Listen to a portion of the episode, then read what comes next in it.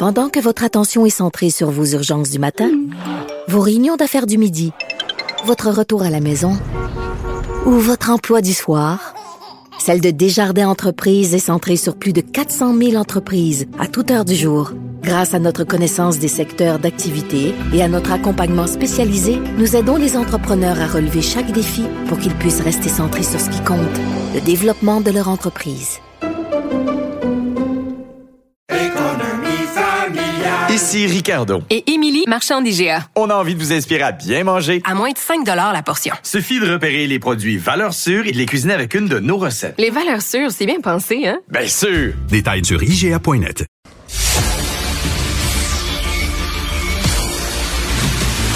Jean-François Lisée. On va juste dire qu'on est d'accord. Thomas Mulcair. Je te donne 100 raison. La rencontre. C'est vraiment une gaffe majeure. Tu viens de changer de position. Ce qui est bon pour Pitou est bon pour Minou. La rencontre. Lisée.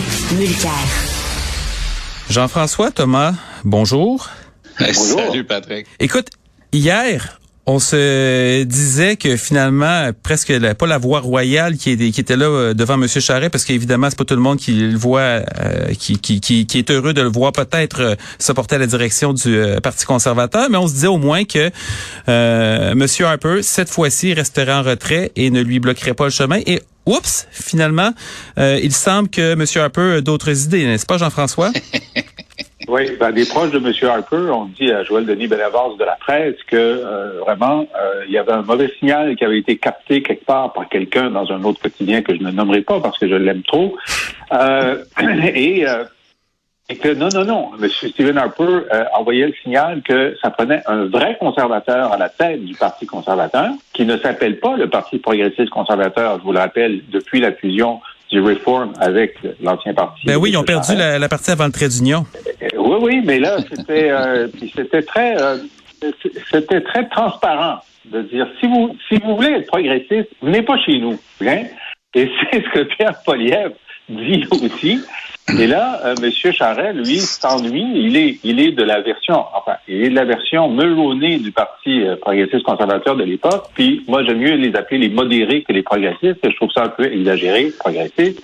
Mais parce que euh, c'était une fusion avec euh, l'ancien Parti progressiste, là, qui donnait une espèce de nom qui est une antithèse en soi, le progressiste conservateur. Mais c'est écart.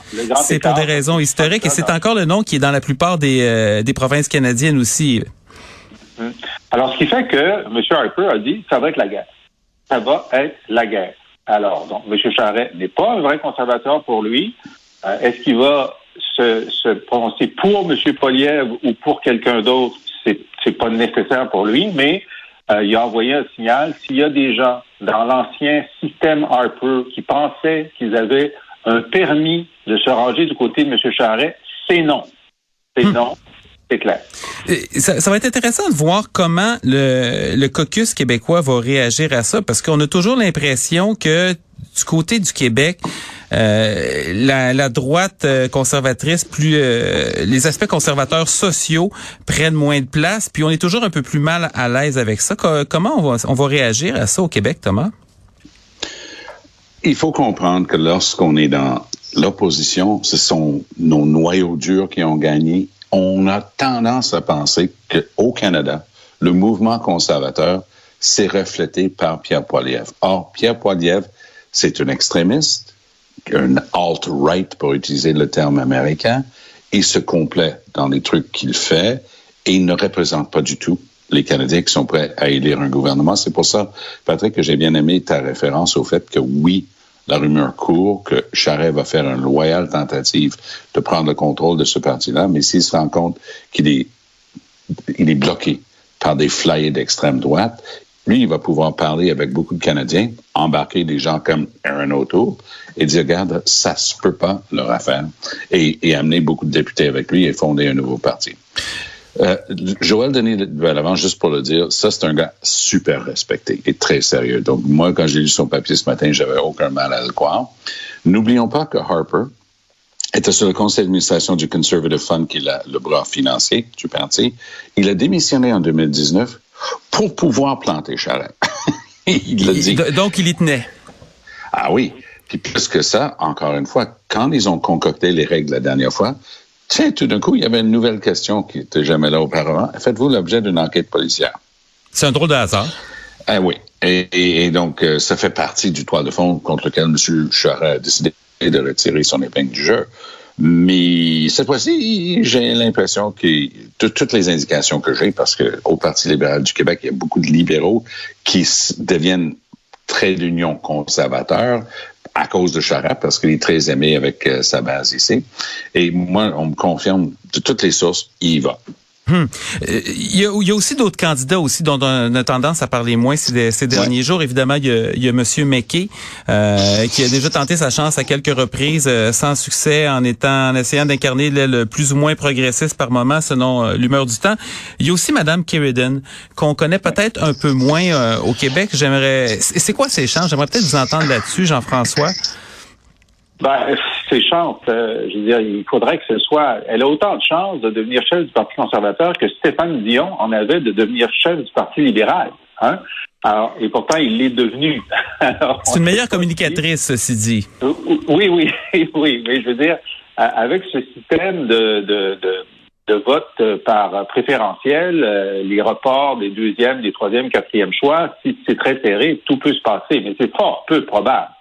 Euh, et d'ailleurs, ce que ce qu'on comprend que les amis de M. Charest veulent, c'est qu'il y a plusieurs candidats modérés, Peter McKay, Sacha Keredin, peut-être euh, M. Brown, l'ancien chef du Parti conservateur ontarien, euh, qui est maintenant maire de Brampton, euh, quelques autres, pour que ils ratissent le plus large possible. Ils aient chacun leur organisation et si c'est Charest qui gagne à la fin, ben, il va pouvoir les fédérer.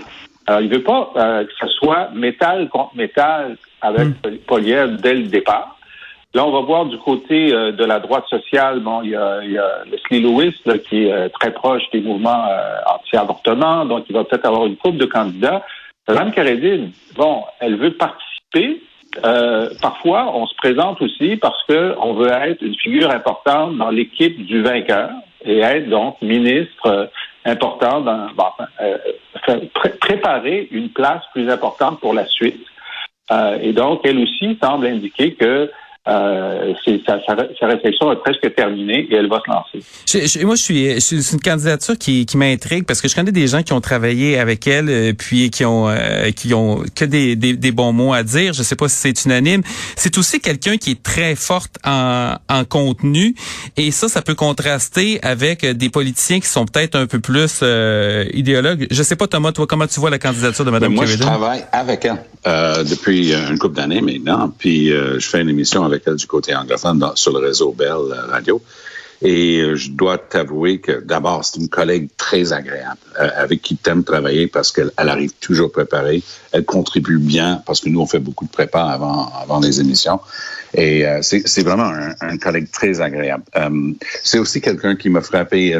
Ben, juste en passant un jour, elle a dit, oh, sa fille, qui, qui est à la fin du, primaire, début du secondaire, genre 12-13 ans, elle dit, elle est la seule dans sa classe à pas avoir de téléphone cellulaire, mais elle explique à ses copines, ma mère trouve que c'est pas bon pour euh, pour moi d'avoir un cellulaire avant 15 ans. Alors moi, je me dis, quelqu'un qui a un petit peu cette, cette manière de, de, de, regarder la société et de dire, non, il y a des choses qui se passent. Moi, je m'occupe de mon enfant et je l'élève bien, puis ça m'a touché. C'est juste une petite perspective sur comment on gère hmm. la vie de tous les jours. Et parfaitement bilingue aussi. Parfaitement bilingue. Ah, c'est pas quelqu'un qui vient de prendre sa carte de membre euh, conservateur. Elle était la présidente des jeunes conservateurs du Québec quand elle avait 19 ans. Donc, pour elle, c'est du vrai, c'est réel, c'est sa gang et, et, elle est très respectée. Mais effectivement, elle représente le centre un petite affaire. Là, si on fait une, échelle de 1 à 10, là, on va dire que Charest est vraiment le centre. Et elle, une petite affaire à droite, notamment pour, sur les questions économiques. Hmm. Intéressant. Euh, Jean-François, il semble que François Legault a des problèmes d'audition ces temps-ci, euh, particulièrement quand il est question d'éthique. Ben, c'est un des talons d'Achille de François Legault depuis le début de son mandat, c'est que euh, lorsque les questions éthiques sont évoquées, il n'a pas une réponse, euh, disons, totalement euh, intolérante face à l'éthique, alors qu'il avait bien dit, lorsqu'il était chef, euh, il était chef de la CAQ dans l'opposition, que ce serait tolérance zéro.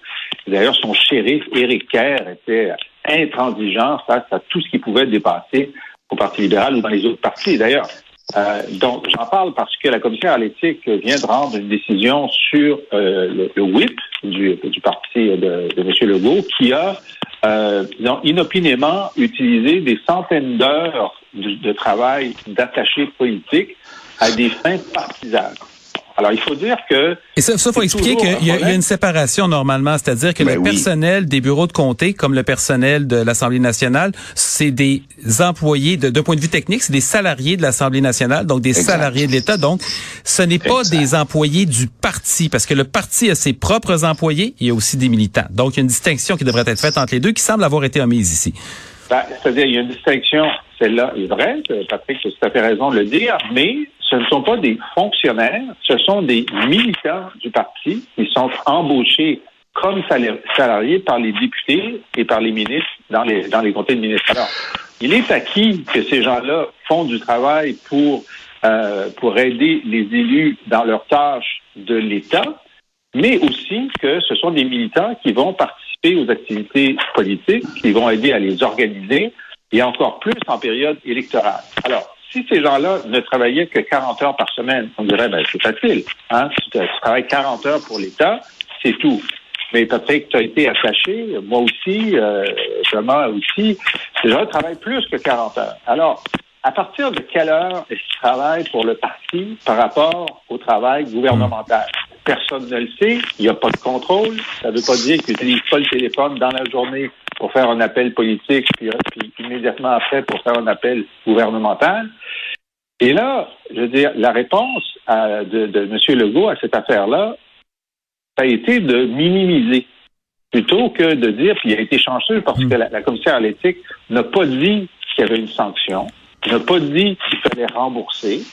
Elle a dit tout simplement que ben, il fallait mieux encadrer et s'assurer qu'à l'avenir, les heures en trop pour du travail partisan vont être comme euh, réaménagées pour euh, pour euh, récupérer ces heures-là pour le travail gouvernemental. Bonne chance. Bonne et, chance. Et, M. Legault écoute pas trop. Et c'est drôle parce que ça fait quand même quelques fois que le gouvernement se fait taper sur les doigts en matière d'éthique. Oui. Évidemment, il y a eu le, le, ministre Fitzgibbon semble être un, un abonné euh, des, oui, des, recommandations du, du, du, commissaire oui. à l'éthique. Ça le dérange pas. La première fois, l'Assemblée nationale, même le, les députés du gouvernement avaient appuyé le blâme à l'égard du ministre. Et après ça, la deuxième, la troisième, on a dit non. Euh, Thomas, est-ce que le, le pouvoir rendrait peut-être un peu trop confortable, en fait, l'absence de menace réelle de, l'opposition? Ben, moi, j'ai toujours dit et écrit que l'éthique, c'était dans l'angle mort euh, de François Legault. Il est quelqu'un qui a fondé un parti, qui a été porté au pouvoir. C'est un fait unique dans l'histoire politique.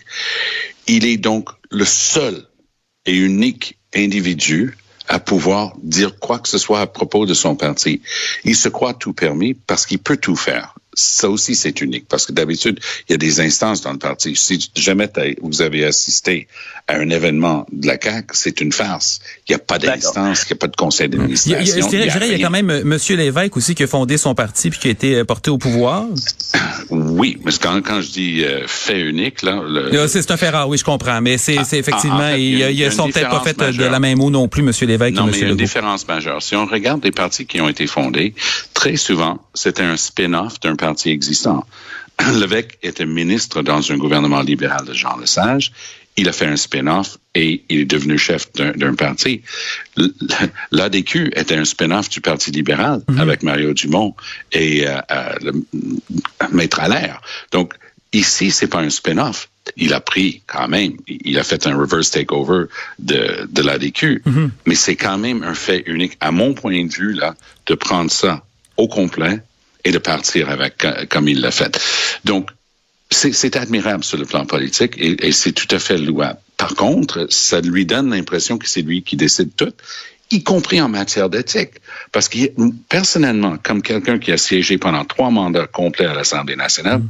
j'étais outré, et ça prend beaucoup parce que j'ai quitté l'Assemblée nationale il y a quoi, il y a un bon 15 ans, ouais. mais j'étais outré qu'il ait le culot de dire c'est comme ça dans tous les partis. Ah non.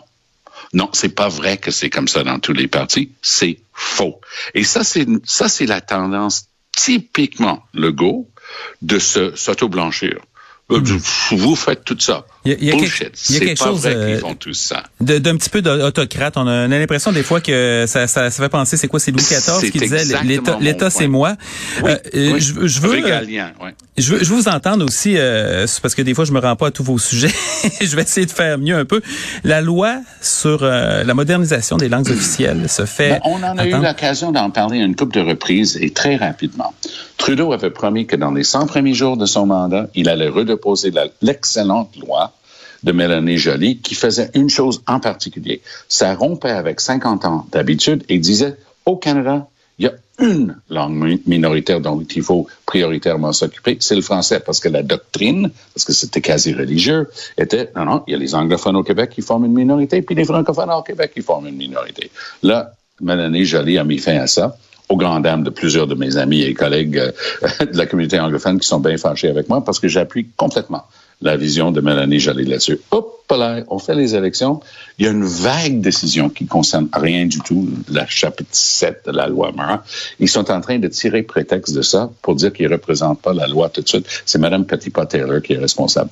La vraie raison, c'est que Mélanie Joly a promis de faire des choses comme imposer la loi sur les langues officielles à toutes les lignes aériennes du Canada. Quelle révolution! Dire que tu dois avoir les deux langues officielles dans les, les avions du pays. On- on pourrait appeler ça la loi Michael Rousseau. West, WestJet, Porter ne font pas. Oui, mais Rousseau, au moins sa ligne aérienne est contente, même s'ils ont beaucoup de plaintes. Donc, c'est un super gros problème. Moi, je les truste pas une seconde dans ce dossier-là. Jean- Jean-François, j'ai euh, j'ai envie de te demander pourquoi c'est si difficile et si compliqué, puis qu'est-ce qu'on doit faire, mais j'ai- j'ai comme une idée de la réponse que tu vas me donner. Écoute, euh, c'est que l'élection est passée. Hein? C'est ça. Alors, euh, avant l'élection, euh, le- comme- exactement comme dit euh, Thomas, les, les libéraux fédéraux ont eu une épiphanie sur la question linguistique en disant que euh, non seulement le Québec était une nation, que la langue française était la langue officielle et commune au Québec, mais que les deux langues minoritaires n'étaient pas égales, puis il y a eu un projet de loi qui a été déposé, et puis là, il y a eu une élection. Puis là, c'est peut-être plus nécessaire de faire, surtout que Monsieur, Monsieur Legault a quand même euh, appelé à voter autour. Là, ça n'a pas très bien marché, mais disons, ils ont pu accourtiser le Québec. Alors, pourquoi le faire?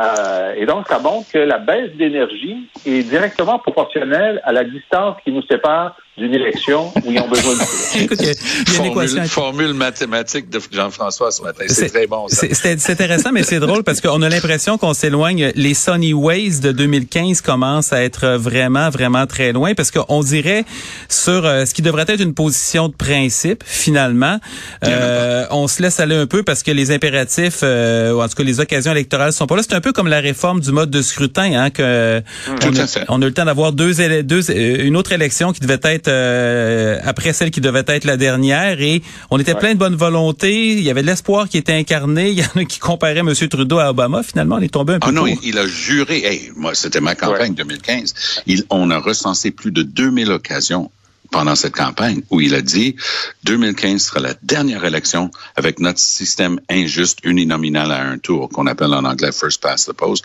Il a juré craché. Aussitôt que le rapport sort, dire ben on va aller vers plus de proportionnalité. Trudeau va devant les micros et dit non, ça serait pas bon pour les libéraux, je le ferai pas.